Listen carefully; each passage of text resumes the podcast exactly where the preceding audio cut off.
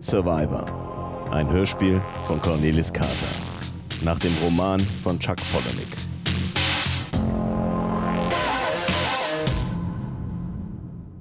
Flight Level 40.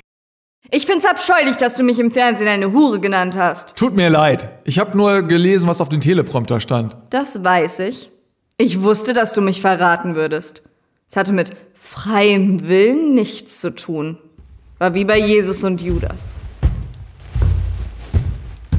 Hallo, kleiner Bruder. Keine Angst, er wird dich nicht töten.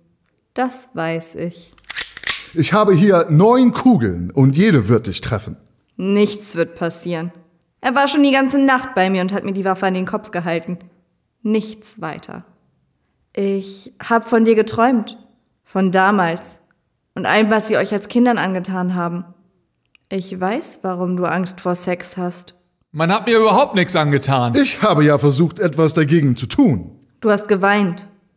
Beim ersten Mal warst du ein ganz kleiner Junge. Das liegt alles hinter mir. Gar nichts hast du hinter dir gelassen. Ich bin jetzt ein religiöser Führer. Ich stehe vorn, nur ich. Und warum bist du dann immer noch Jungfrau? Morgen werde ich heiraten.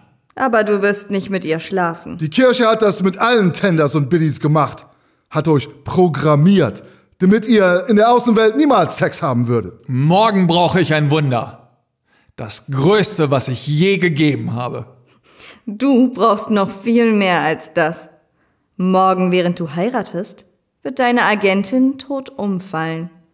Sie wird an einer Flasche Parfum ersticken. Darin eine Mischung aus Bleichmittel und Ammoniak. Wie bei der Sozialarbeiterin. Genau. Und deswegen wird die Polizei hinter dir her sein. Du steckst hinter all den Morden. Erzähl ihm das Beste. In meinen Träumen kommen sie darauf, dass du der Mörder aller Überlebenden Creedish bist, um berühmt zu werden. Du bist ja am Ende auch quasi über Nacht vom Haushälter zum Star geworden. Aber keine Bange. Wir holen dich da schon raus. Du brauchst nur deine Vorhersage zu machen. Hier.